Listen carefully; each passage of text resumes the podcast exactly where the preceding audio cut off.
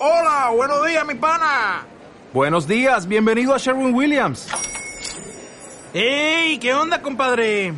¿Qué onda? Ya tengo lista la pintura que ordenaste en el ProPlus app. Con más de 6.000 representantes en nuestras tiendas listos para atenderte en tu idioma y beneficios para contratistas que encontrarás en aliadopro.com. En Sherwin Williams somos el aliado del PRO.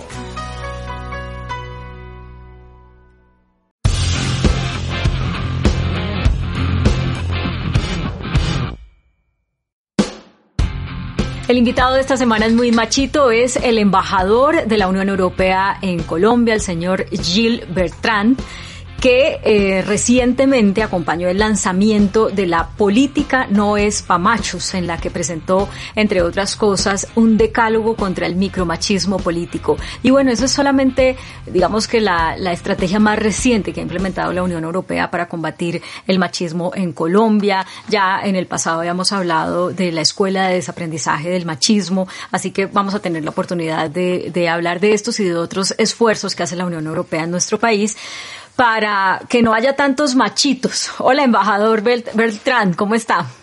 Buenas tardes, muy bien, muchas gracias. ¿Cómo está?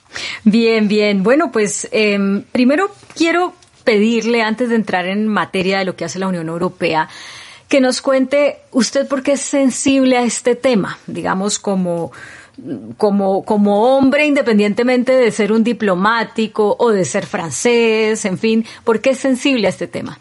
Bueno, yo creo que es un, es un tema que, primero es un tema que, que, que creo que todos tenemos una, una sensibilidad inmediata al, al, al, tema de las relaciones de, de género y al tema del machismo, pero más allá, yo creo realmente, y en particular, por ejemplo, con este tema de la, del machismo en la política, de lo que hicimos con la política no es para machos, la idea no es tanto, la, idea es realmente que el debate político, la calidad del debate político, de las relaciones políticas y de las decisiones podía ser tan mejor, eh, con una participación mucho más fluida de, de obviamente, de las mujeres, eh, obviamente de, de, otras comunidades, pero más, más allá, es decir, dejar este tema, por ejemplo, más patriarcal, como de cuando se expresa uno, no, no, no, pues no vamos a tener un debate abierto, no vamos a tener un...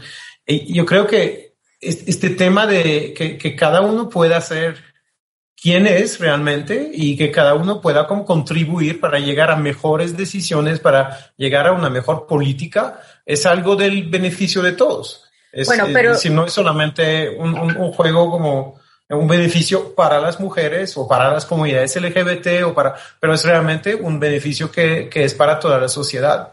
Ya voy a retomar eso último que acaba de decir, pero no me haga trampa, porque usted se me fue directo al tema de la Unión Europea y yo lo que quiero es traerlo al, a su historia de vida. O sea, ¿por qué eh, usted, eh, cuando le hablaron de este tema por primera vez, de, dijo algo que comentó ahorita, ¿no? Es que todos somos sensibles. Pues no, resulta que hay mucha gente que no le hable de este tema y es como, ¿y eso para qué?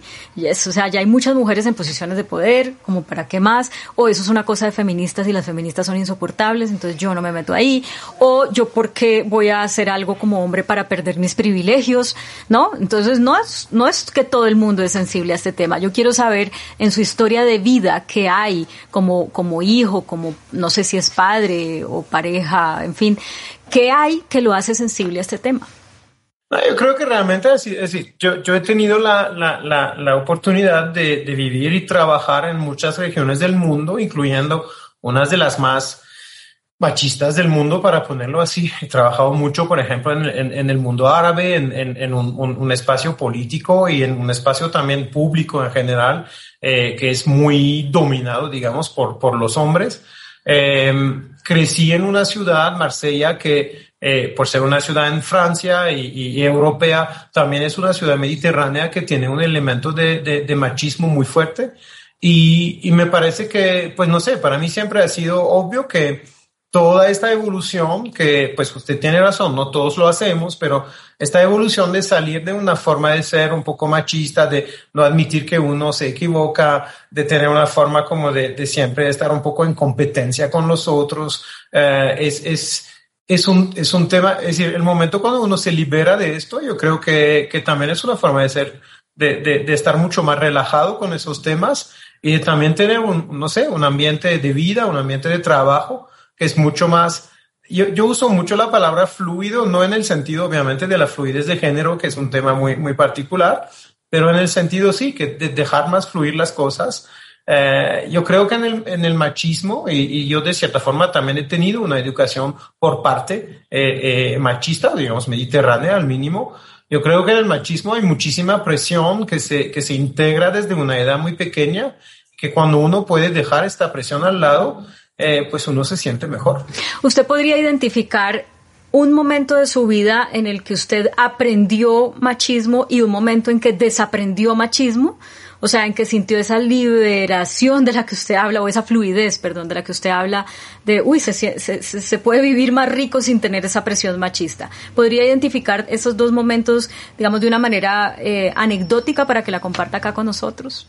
No sé, yo creo que, pues, si, si recuerdo, por ejemplo, toda la parte más eh, eh, de, pues, el tiempo que pasé en la, por ejemplo, en la escuela primaria, en, en las relaciones como más de, más de, de pues, con, con, amigos y con todo este elemento como de, del deporte, del que es más como, eh, del que, de que el, del que performa mejor, del que, que yo nunca fui un deportista muy, muy, muy bueno. Y entonces siempre, de esto siempre me sentí como, como, no sé, que, que no era una competencia que, que me convenía primero y segundo que, que, también era como, no iba más, pues no era, no era todo, ¿no?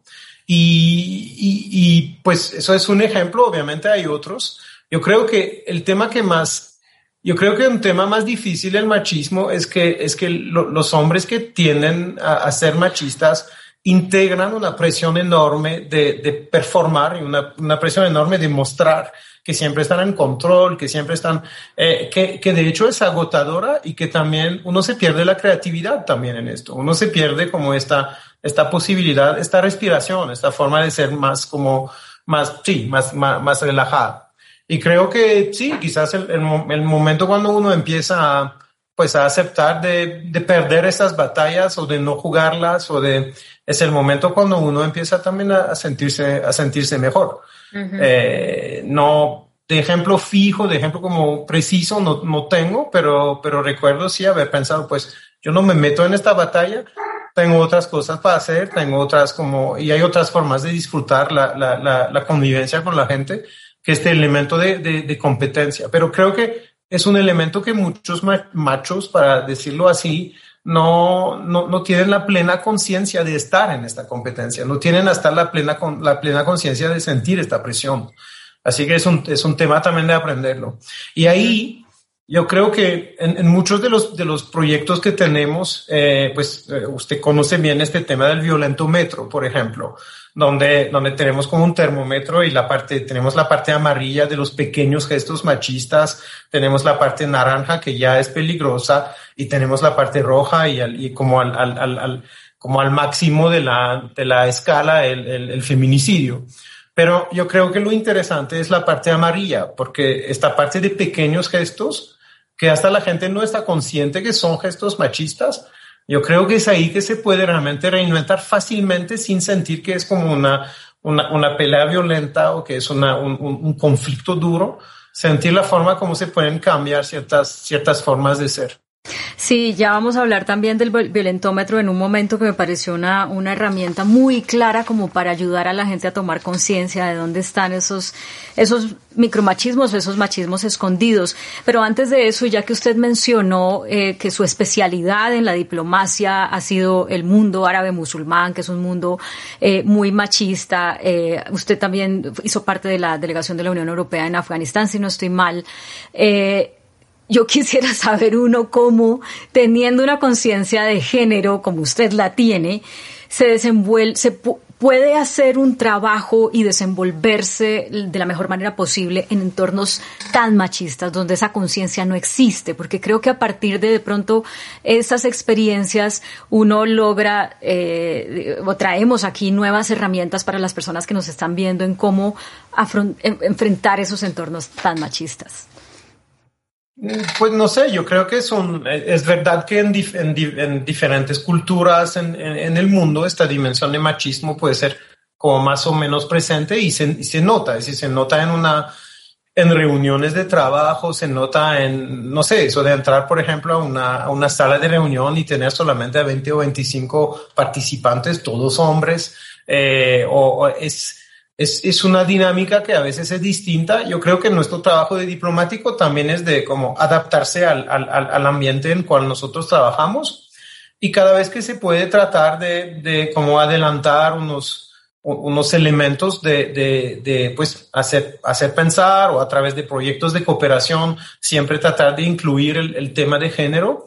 Eh, pero creo que también incluir el tema de género en, en ciertas culturas eh, es también hacerlo de una forma que es culturalmente, pues, con sensibilidad, digamos, al, al contexto cultural entender que hay ciertas cosas que si uno va demasiado directamente a cosas que serían perfectamente aceptables en Europa, en Colombia, en países que ya tienen como una apuesta fuerte en, estos temas, pues eso podría ser contraproductivo en otros ámbitos. Y ahí ya siempre hay que tratar de calibrar, que, que no es necesariamente fácil, pero que por el otro lado que, que pues forma parte del, del, trabajo de la diplomacia y del trabajo de la, de la cooperación.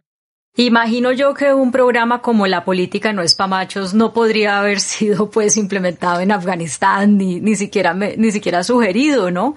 Eh, pero lo está pensando, ¿por qué? No, yo creo que, pues, obviamente depende. digamos, el Afganistán de ahora, eh, el, el, después de la después de la llegada o de la vuelta de lo, del regreso de los talibanes es, es, es obviamente otra historia. Pero yo creo que en, en, es decir, en muchas culturas también hay, hasta así hay un elemento machista muy, muy prevalente. Siempre hay elementos donde se puede también demostrar que cuando las mujeres participan, eh, eh, se mejora la, la, la, por ejemplo, la toma de decisión, se mejora la, la, la calidad de un proceso. Eh, a veces hay que hacerlo pues de una forma que es, que, como lo digo, que es como adaptada a la, a la cultura. Eh, pero pero creo que en, todos estos espacios se puede, eh, siempre y cuando uno lo hace una, entendiendo la cultura en cual, se, en cual está actuando, se pueden avanzar unas, unos elementos y se pueden, obviamente no, no empezar la batalla diciendo vamos a, vamos a luchar contra el machismo, pero, pero posiblemente tomarlo más del, del, tema de mejorar la situación para todos, de, de, de, asegurar una voz para las mujeres en un proceso de decisión, etcétera. Esos argumentos sí se escuchan. Pues obviamente eso, eso, eso también en cualquier cultura. Es decir, si, si, si usted viene, si usted está hablando con su vecino y empieza a decirle tú eres machista, no, obviamente no es la mejor forma de entablar una conversación hasta sobre su machismo, hasta así lo es. Eh, es, es, pues forma parte quizás del orgullo del machista, pero no es la mejor forma de empezar. De acuerdo. Bueno, entremos ya con esto que usted nos ha dicho en la conversación sobre, el, sobre la campaña La política no es para machos, pensando también en, en, en cómo quedamos después de las elecciones al Congreso que las tuvimos en marzo. Las mujeres tuvieron 39,6% del total de candidaturas. Eso fue 6% más que en anteriores elecciones. Y encabezaron el 30% de la lista. Al final, ¿qué sucedió? Pasamos de tener un Congreso entre Cámara y Senado con 55 mujeres a tener uno con 85 mujeres, lo cual es el 30% de la composición total del Congreso. Pero las mujeres somos el 51% de la población, es decir, todavía no estamos eh, proporcionalmente representadas. ¿Qué eh, análisis hace usted de esta, de, de, de, cómo encuentra Colombia en materia de representación política de la mujer y en dónde se puede seguir trabajando para que podamos estar proporcionalmente representadas? Pues yo creo que primero una, una cosa muy positiva en Colombia es que este debate es un debate como es un debate abierto que se tiene, eh, son temas que se, que se hablan y en particular se hablan también en los partidos políticos, se hablan en la y, y la, la ya está, es decir, ya es, es un paso, un paso adelante tener a 30% de representación. Como usted lo dice, todavía estamos, estamos lejos de la mitad y además también se podía imaginar tener más de la mitad, más del 50%, que pues eh, eso ha pasado con hombres desde, desde hace mucho tiempo. Eh, pero la, precisamente la, la idea que nos llevó a, a este proyecto La Política de Spamachos fue tratar de identificar los actos de micromachismo que en el funcionamiento de los partidos políticos pueden explicar que todavía haya tan, tan poco espacio para, para mujeres. Y es un trabajo que hicimos con los mismos partidos políticos, con eh, mujeres, eh, que, que, pues, mujeres que trabajan en la política con, con comunidades LGBT, tratar de identificar los 10 gestos, los más comunes, micromachismos, no en el sentido que no son graves, sino en el sentido que hasta pasan bajo del, radar de la indignación, pero que, que, que conducen a, o que generan un entorno que no es favorable a, las mujeres. Por ejemplo, esto de cortar eh, la, palabra a mujeres más que a hombres. Por ejemplo, esto de poner a mujeres en las listas, pero en posiciones donde uno sabe que no van a ser elegidas o sin invertir tantos recursos para su elección, que lo que se invierte para un, candidato hombre, ese tipo de, cosas. Y luego nuestra idea, eh, y que ya hemos empezado, de hecho, es realmente tener un, un diálogo dentro de cada partido político, dentro de cada grupo, hasta de vez en cuando se puede utilizar casi en una oficina o en un entorno de trabajo, tener así como su decálogo o su violento metro y, mirar de vez en cuando cuando uno está, hasta sin saberlo, cometiendo un, un acto de micromachismo. Mire, eh, yo lo tengo aquí el, decálogo, eh, entonces me voy a permitir eh, leer algunos de los, de, los, sí, de los elementos del decálogo para que los comentemos, porque hay unos que son como muy difíciles de, sobrepasar, no incluso desde el ámbito de los partidos políticos, sino desde las propias mujeres, en los que las mujeres sienten o, no sienten, sino que necesitan el apoyo de sus parejas o de sus jefes políticos o de sus coequiperos para poder sobrepasar, digamos, esos mandatos. Uno de ellos es o insinuar que una mujer debe elegir entre su familia o la política cuando decide aspirar a cargos de elección popular. Obviamente todos sabemos que la política es sumamente demandante, que hacer una campaña implica pasar noches por fuera de casa, largas jornadas, no poder ir a la entrega de las calificaciones de los hijos, etcétera. Pero cuando un hombre está en la política, pues no tiene, no se enfrenta como con eh, tener que tomar esa decisión, ¿no? Y tener que ser calificado como buen padre, mal padre, buen esposo, mal esposo. Sobre esto, desde su experiencia también en la Unión Europea, que además ha tenido mujeres pues de la talla de Federica Mogherini, eh, de, de Catherine Ashton, o actualmente de Ursula von der Leyen. ¿Qué podría usted traer a nuestra realidad colombiana o latinoamericana para decir, no, no hay que poner, o sea, esta es la manera de quitarles a las mujeres la presión de tener que decidir entre la política y la familia? Pues yo creo que primero, la, el, es decir, la, el elemento como implícito en esto de, de escoger entre la familia y, y, la vida política es la idea que es principalmente la mujer que tiene que encargarse de los temas de familia. Eh, y eso, eso, pues no hay ninguna razón porque, porque tendría que ser así. Entonces, eh, y eso lo veo con muchas de mis, de mis, hasta de mis amigas profesionales. No, no es necesario como ir a, a política en este tema que está como hasta esta culpabilidad que no pueden eh, como atender completamente a la familia y, y, tener una carrera. Pero ¿quién dijo que son ellas que tienen que atender eh, enteramente a la, a la familia? Eh, yo creo que ahí hay, hay, dos elementos. Hay uno que es de tratar de ayudar a ambos, es decir, que sean los hombres o las mujeres, a poder conciliar mejor la vida profesional y la vida personal Uh, pero eso pasa, por ejemplo, con todo el tema de, de, de, además de vacaciones de maternidad, de poder tener vacaciones de paternidad.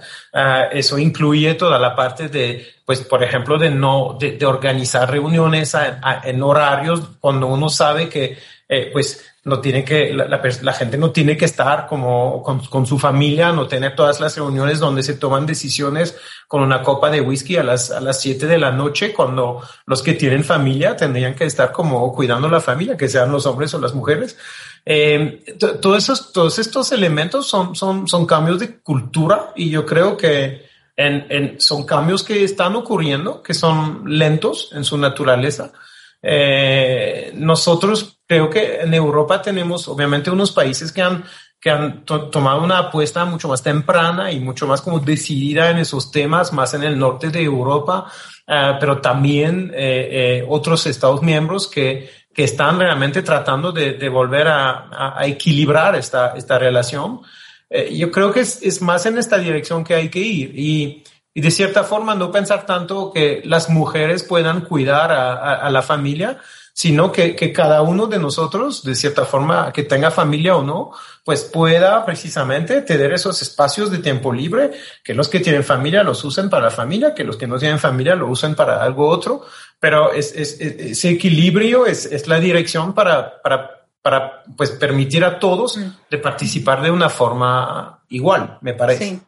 Embajador, eh, hay otros aspectos que ustedes mencionan en este decálogo, como por ejemplo que se asume que la mujer no tiene el, el, estilo de liderazgo que es útil para la política, que es un escenario a veces como de fieras, ¿no? Eh, como si fuera una gallera, como si fuera una cosa así de, de, de, de, unos, unos debates muy altisonantes. Entonces, no, como las mujeres realmente femeninas, las que nos gustan, pues no las queremos ver eh, manchar, ¿no? Como o, o, ponerse de mal genio o, o verse feas por cuenta de que están siendo muy eh, defendiendo sus ideas de una manera muy vehemente, entonces ese no es un espacio para las mujeres. O si es la mujer que tiene un estilo de que defiende que su estilo de liderazgo de pronto es diferente, es como esa mujer no va a lograr lo que necesitamos como partido político o como presidenta, eh, etcétera. Pero ustedes en la Unión Europea, como ya mencionaba, han tenido unas mujeres mejor dicho, sumamente líderes, ¿no? Y, yo quisiera, no sé si tiene alguna anécdota personal que nos pueda contar de cómo se reeduca el cerebro en eso para dejar de asumir que porque es mujer ese estilo de liderazgo diferente no funciona para lograr objetivos, por ejemplo. Pues primero yo creo que es un, eh, también hay que cuestionar lo que, lo que llamamos o consideramos como autoridad y como la capacidad de, de ejercer el, el, poder. Es decir, esta, esta idea, por ejemplo, que las mujeres tienden a ser menos autoritarias, tienden a ser menos como menos en la pelea, etcétera, pues yo creo que por parte eh, eh, es, es, verdad, aunque pues depende de las mujeres, uh, pero, pero yo creo que, que ahí es también el estilo de hacer política que se tiene que volver a inventar, porque ¿Por qué hay que estar en la pelea continua en la política? Porque hay que ser en una postura autoritaria de yo hablo y ustedes se callan. Eso no es, no es el mejor tipo de, de liderazgo. Es decir, hay que también volver a inventar el, el, tipo de liderazgo. Yo, yo he trabajado realmente con, de hecho, con hombres y mujeres con estilos de liderazgo completamente distintos. Eh, y, y, claramente eh, el, el, hay un estilo de manejar las cosas como mujer que no es de gritar, que no es como a la fuerza, que no es, pero con una autoridad y con una forma de organizar las cosas donde todos salen, saben que van en la misma dirección y están, forman parte como de, de la decisión. Yo creo que es decir, por ejemplo, esta dimensión más participativa creo que es un, es un tema que las mujeres pueden aportar a la política. Eh, no digo que todas las mujeres lo pueden aportar y no digo que los hombres no podemos aportarlo tampoco, pero es una dimensión creo que, se, que aparece más naturalmente si usted está en un espacio de decisión donde tiene como mitad y mitad eh, de hombres y mujeres y si tiene una, una representatividad, una diversidad, digamos, alrededor de la mesa. Porque naturalmente el, el, el, clima va a ser, o va, el ambiente de decisión no va a ser tan como duro, yo hablo y, les impongo como mi visión, pero va a ser más un, un, diálogo y del diálogo salir una solución, que es una solución que todos, que todos aceptan.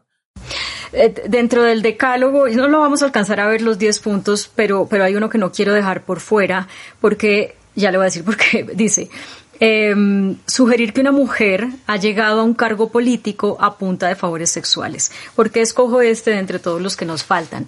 Porque pareciera que dentro de las eh, enseñanzas o mandatos de la masculinidad que aprenden los hombres en casi que cualquier parte del mundo, está que la primera aproximación a una mujer sea una aproximación en términos eh, de si me gustaría estar o no comprometido con ella sexualmente y entonces, como decimos en Colombia, echarle los perros, ¿no? Coquetearle, levantármela. Eh, y, y, y yo quisiera preguntarle a usted como hombre, ¿cómo se abre el cerebro de un hombre y dice, no, no, esto que aprendí de alguna manera cuando yo era niño, por la publicidad, por las canciones, por lo que sea, no está bien. Lo primero que yo tengo que ver, ver en una mujer cuando la veo no es si está buena o no para llevármela a la cama, sino otra cosa. Digamos, cómo se reeduca el cerebro en ese sentido. Pues yo creo que en, los, los ambientes laborales tampoco son, no sé, tampoco son como los ambientes de donde necesariamente hay que expresar más esta parte como más, eh, más, más, más sexual, más de intimidad, etcétera. Es decir, es un, creo que ahí hay un, hay un tema de, o yo siempre lo he visto como también un tema de disociar eh, los, los espacios en, en la vida de cada uno. Eh, y, y, eso va más allá, de hecho, de, de los, de, de, de, los favores sexuales. Va también en esto de, no considerar tanto y de intentar no considerar del todo la apariencia física de, los, de los compañeros y las compañeras de trabajo. Eh, creo que es un, es un tema que es obviamente difícil.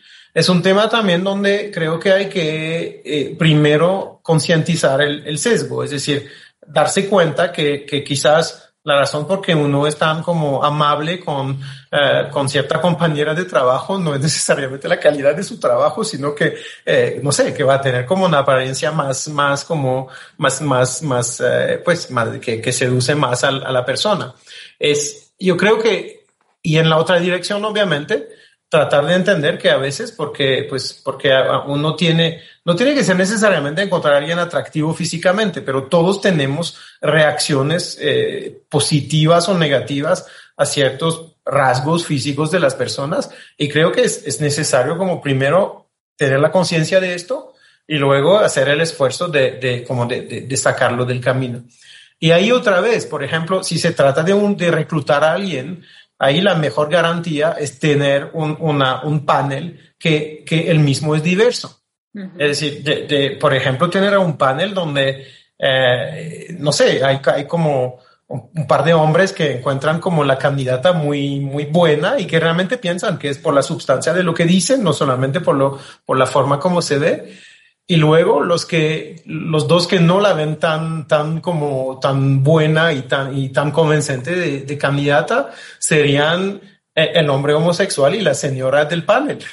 Y, y, es el momento cuando uno se da cuenta que pues quizás hay un elemento físico que, que hasta implícitamente ha estado allí. Sí. Entonces yo creo que es un tema realmente de conocer sus sesgos de, y, de, y de saber cómo manejarlos, relativizarlos eh, para, y, creo que todos tenemos sesgos que son distintos, pero todos tenemos unos. Sí, de acuerdo. Bueno, pues eh, embajador, vamos llegando al final y, quisiera entonces ya pedirle que me cuente cómo le fue con el machistómetro. Yo sé que usted hizo el machistómetro y, y no sé en qué, en dónde quedó, en el cielo, en el purgatorio o en el infierno. Pues aterricé en el cielo. Todavía no sé si es una, si es una buena cosa o no, pero, pero llegué al cielo. Obviamente con, con unas, con unas pues, preguntas donde ya entendía cuál, dónde estaba como la, la, la trampa. Uh, pero me parecieron preguntas que eran también muy, muy interesantes, también un poco como el decálogo, un poco muchos de las, muchas de las herramientas que, que usamos, más que todo para hacer, para hacer, pues, eh, reflexionar. Y de hecho, un, punto que quería mencionar es que creo que un, error que, que, es importante no hacer es que también, también las mujeres a veces tienen actitudes machistas. Y hay uno en el decálogo que es para mí un, un punto muy sencillo, que es el tema de cortar la palabra a una mujer. Yo siempre veo que también a las mujeres les cuesta mucho menos cortar la palabra a otra mujer que cortarla como a un hombre de cierta edad que está que está hablando con además toda esta, como esta, esta, esta actitud implícita que es normal que hable y que es normal que los otros eh, lo, lo, escuchen. Así que creo que es, volviendo un poco al tema del, del inicio, es más una, es más como una, una lucha que tenemos que mirar juntos, que obviamente una lucha entre, digamos, los, las mujeres y los hombres o a contra.